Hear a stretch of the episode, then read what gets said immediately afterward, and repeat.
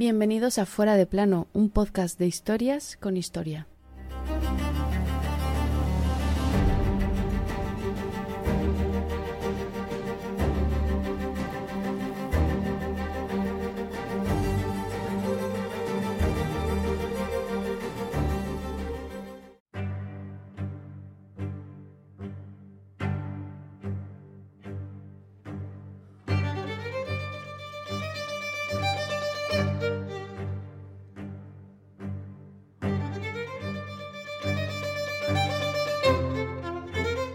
Otro habrá, a rey muerto, rey puesto. Y oye, no hay mayor verdad en lo que a las monarquías se refiere. El autor de esta frase moría aquel 9 de julio de 1746 y lo hacía en unas condiciones mentales y físicas más que lamentables. Este monarca fue Felipe V, el primer Borbón, el animoso, como ha pasado a la historia. Hay que tener narices para ponerle ese apodo, el que se creía una rana, se les olvidó añadir.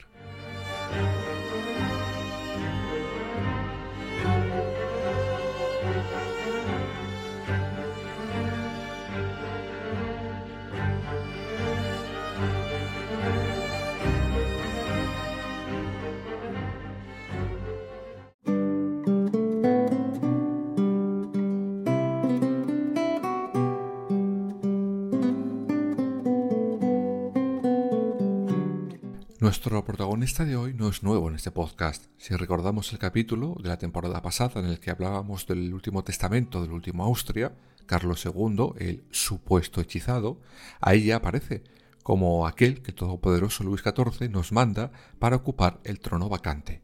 Se convertía en el primer Borbón de nuestra historia. Felipe, como duque de Anjou, con tan solo 17 años, se entera que tiene que venir a este país a hacerse rey no le hacía ni pizca de gracia, menos que no se le hubiera consultado. Pero oye, esas eran las normas de la realeza. El rey dispone y tú haces lo que el que lleva la corona te manda. ¿Te guste o no? Es la letra pequeña del contrato real.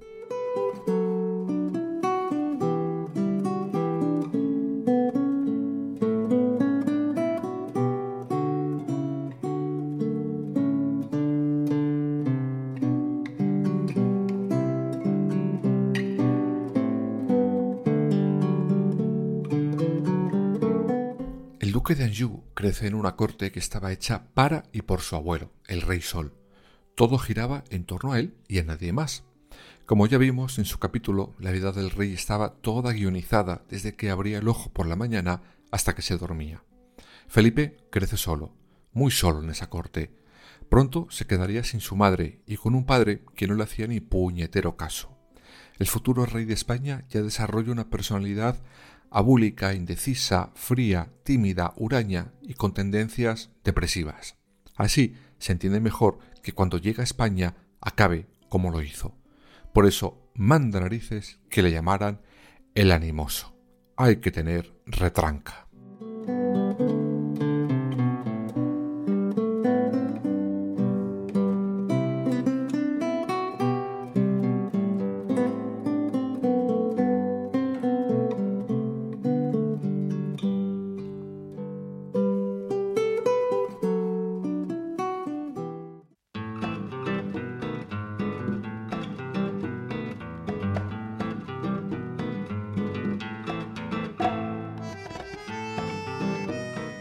Pues bien, con esa personalidad, a los 17 años, en 1700 se convierte en rey de España. El desafío era enorme, por varios motivos. Primero porque llega a un país cuyo idioma ni entiende ni habla. Además, la corte de Madrid no tenía nada que ver con Versalles. La comida, la ropa, el modo de vida, incluso de comportarse, le superaba al joven rey. De hecho, muestra en público y en privado sus ganas de volverse a Francia según sus palabras, prefería volver a ser el duque de Anjou que el rey de una España que no soportaba. Vamos, teníamos todos los ingredientes para que esta historia saliera de regular a mal.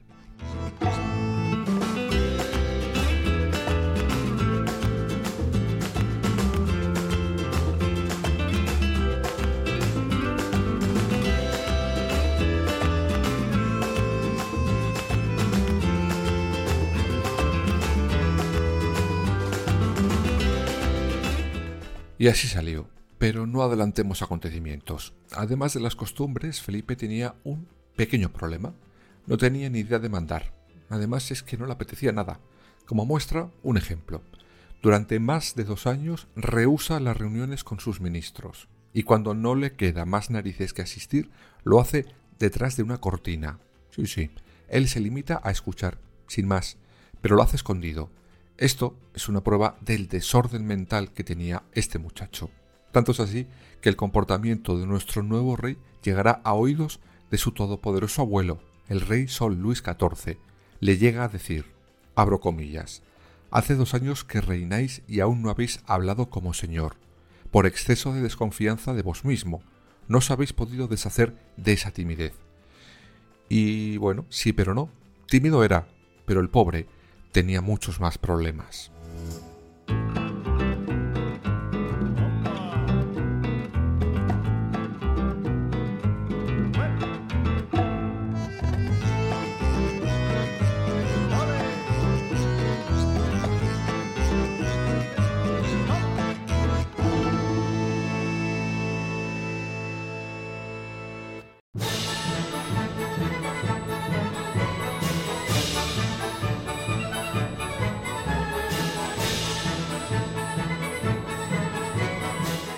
Además, a todo esto se le suma la guerra de sucesión española. Sí, aquella que hablamos en la primera temporada por encima, por la cual los Austrias se sienten engañados y plantan cara al rey Sol. Finalmente los Borbones ganan y después de 13 años firmarán varios acuerdos como el de Utrecht. Esta guerra hará que todas las miradas se pongan en el nuevo rey, en Felipe V. Y curiosamente, según la historia, Felipe V en aquella guerra se puso al mando del ejército y guerreó bien con entusiasmo. Fruto de esto es por lo que pasó a la historia con el apodo del animoso. Y vale, estaría así guerreando, pero una vez que se bajaba del caballo, el ánimo se le venía abajo. Pero insisto, el problema de Felipe V no era solo su timidez o las pocas ganas de reinar, no. Tenía un problema médico diagnosticado hoy en día. Felipe V era bipolar. Ahora te lo explico.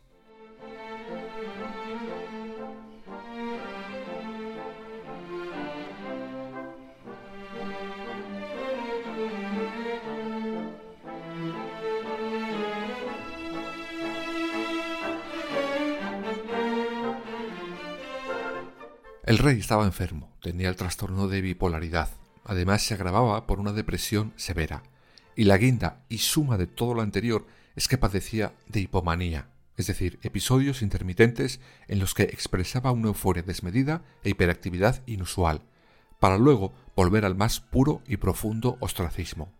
Para empeorar las cosas desarrolla un síndrome de Cotard, por el cual llegaba a pensar con frecuencia que estaba mm, muerto.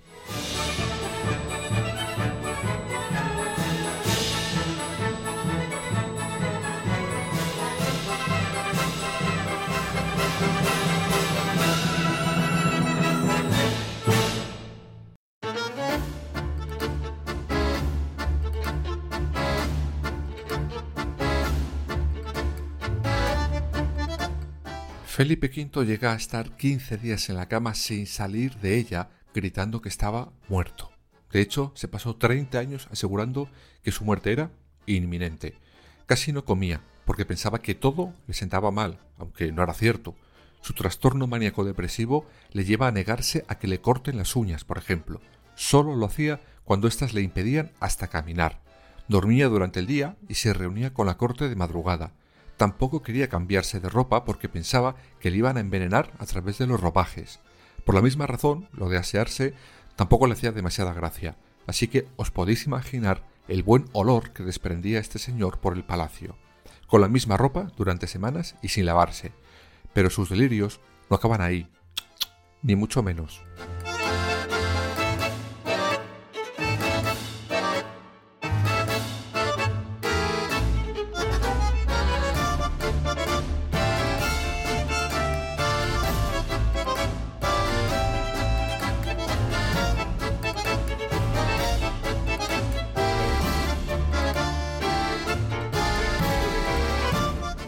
Ejemplo, una madrugada Felipe V quiere montar a caballo y diréis, ok, ¿dónde está el problema? Pues que el caballo no estaba en ninguna cuadra, sino pintado en un cuadro en un tapiz del Palacio Real de la Granja. Otras veces se le veía por el mismo palacio croando. Sí, sí, habéis oído bien. Se pensaba que era una rana. Negaba su condición humana. Y ahí le teníais brincando y croando por las estancias del Palacio de la Granja. Estaba seguro que no tenía ni piernas ni brazos. Otras veces creía que el sol le invadía el cuerpo. A todo esto se suman enfermedades físicas, como graves cefaleas, bastante habituales en él. Y si todo esto fuera poco, llegará su segunda esposa y le encontrará uno de sus puntos débiles para lograr aprovecharse del enfermizo Felipe V, porque el primer Borbón podría tener estos desórdenes mentales, pero oye, le gustaba el sexo más que un tonto un lápiz.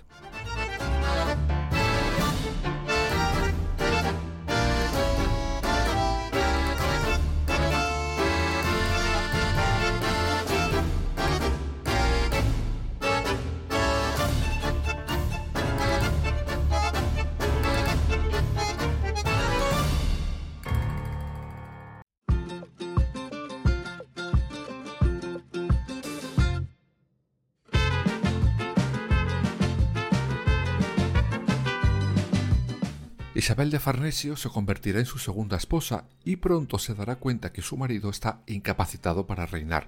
A ver, muy lista tampoco hacía falta ser para darse cuenta de eso. Isabel hará lo posible para que la deje a ella ese poder, y para lograrlo usará uno de los divertimentos del rey, el sexo. Se pasaban el día en la cama, y no durmiendo, ya me entendéis. De hecho, no tenían tiempo para las labores de gobierno. Eso sí, Felipe V le gustaba la cama, pero con su esposa, según los historiadores, era bastante fiel para la época. De hecho, se cabreaba como una mona si le ofrecían la posibilidad de acostarse con otras mujeres. Otros, sin embargo, sí que aseguran que cayó en las redes de varias mujeres que le pusieron literalmente a su alcance. Todo para desfogar sus apetitos. Eso sí, las pobres chicas tenían que ir bien preparadas, pues os podéis imaginar cómo podía ser meterse en la cama con alguien a quien no le gustaba cortarse las uñas, ni cambiarse de ropa, ni lavarse. Por ejemplo, iban con trozos de sedas cubiertos por ámbar, lavanda o alcoholes para poder soportar el hedor del que tenían encima o debajo.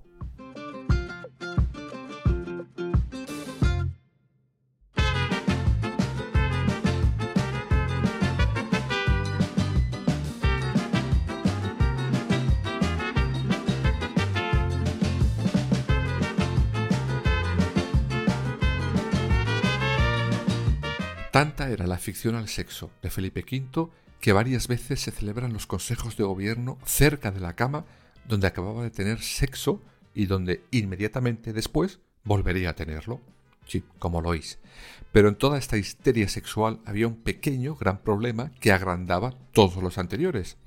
A Felipe V le gustaba tanto el sexo como culpable se sentía por tenerlo. Era un beato de manual, y cada vez que terminaba un encuentro salía corriendo para confesar sus pecados, y así se pasaba el día, entre sexo y confesionarios.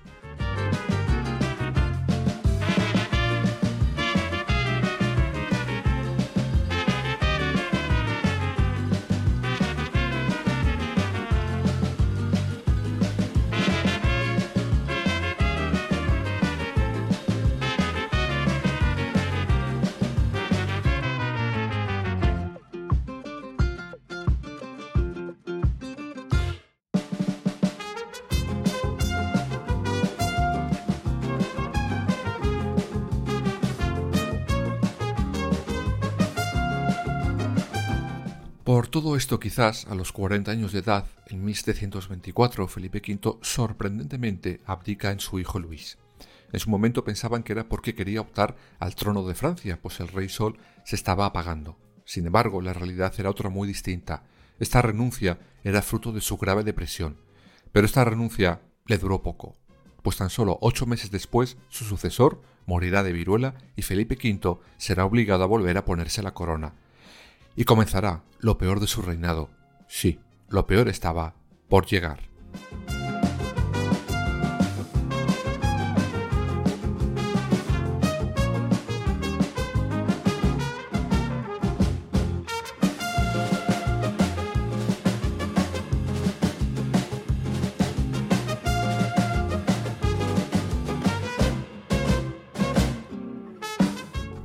Partir de 1731, Felipe V y la corte se trasladan al Alcázar de Sevilla. Allí será un fantasma, tal cual. La mayoría de los cortesanos no le volverán a ver nunca, solo le escucharán. Sí, como lo oís. Se oirán sus lamentos y quejas por todo el palacio, día y noche. El rey estaba detrás de unas puertas que su mujer Isabel de Farnesio había ordenado vigilar para evitar que su marido, el rey de España, se escapara. Aquel síndrome de Cotard del que os hablé antes se le agrava. Siente que le han arrancado las vísceras, vuelve a sentir que está muerto, y volverá con frecuencia a creerse una rana y le verán desnudo, saltando y croando. Sin embargo, tendrá una leve mejoría en su estado. Esto ocurrirá en 1737, cuando llegan a Madrid y gracias al más famoso de los castrati de todos los tiempos, Farinelli.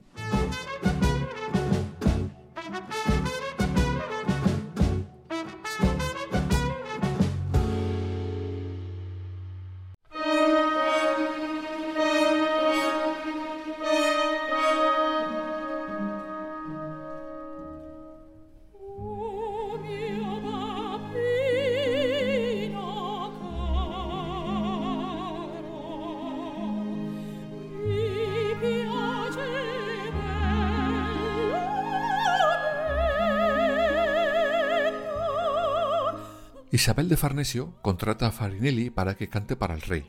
Gracias a esta especie de musicoterapia, volverá incluso por momentos a hablar con lucidez. Pero será un espejismo esta mejoría. Volverá a pasarse la noche aullando. Cuando no lo hacía, retoma sus horarios intempestivos. Se reunía con sus ministros a las dos de la madrugada, cenaba a las cinco y se iba a dormir a las siete de la mañana. Como podéis imaginar, esa no era la mejor forma de llevar un reino, su descuido personal iba en aumento. En aquellos años engorda muchísimo. Todo terminará aquel 9 de julio de 1746 a las 2 de la tarde. Poco después de despertarse, Felipe V dejaba este mundo.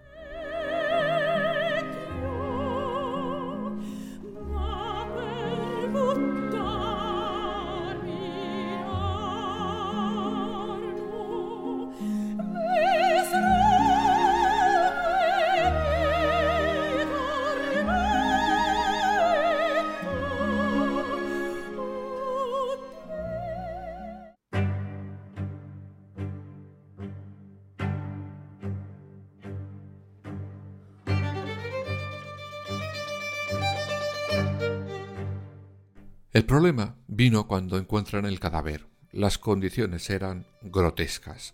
Cuando se disponen a lavar el cadáver comprueban que las ropas las tenía pegadas a la piel.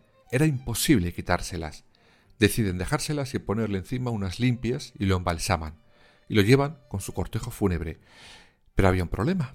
Un rey embalsamado, con la ropa pegada a la piel de toda la roña que tenía, con toda la suciedad del mundo por su falta de higiene y pleno verano Dicen que los que llevan y los que velan ese cortejo fúnebre tenían que cambiarse cada poco tiempo y salir a respirar, pues el hedor que desprendía el difunto Felipe V era totalmente insoportable.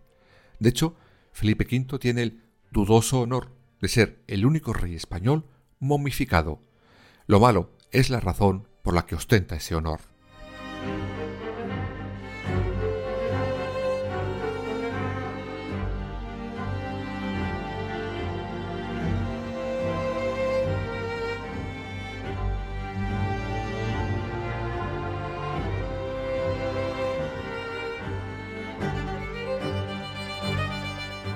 Curiosamente, el estado mental de Felipe V no ha pasado a la historia a bombo y platillo, como sí lo hizo el de una vieja conocida de este podcast, Juana I de Castilla.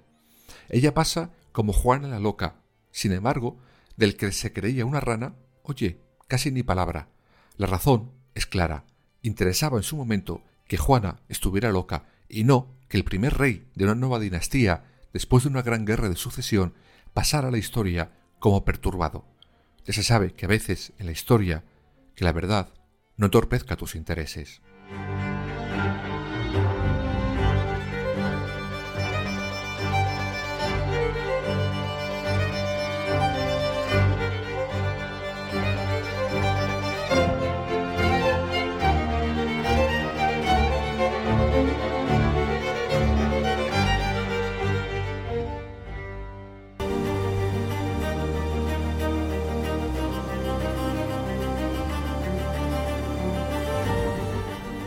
De plano. Suscríbete en las principales plataformas y síguenos en nuestras redes sociales, Instagram, Twitter y Facebook.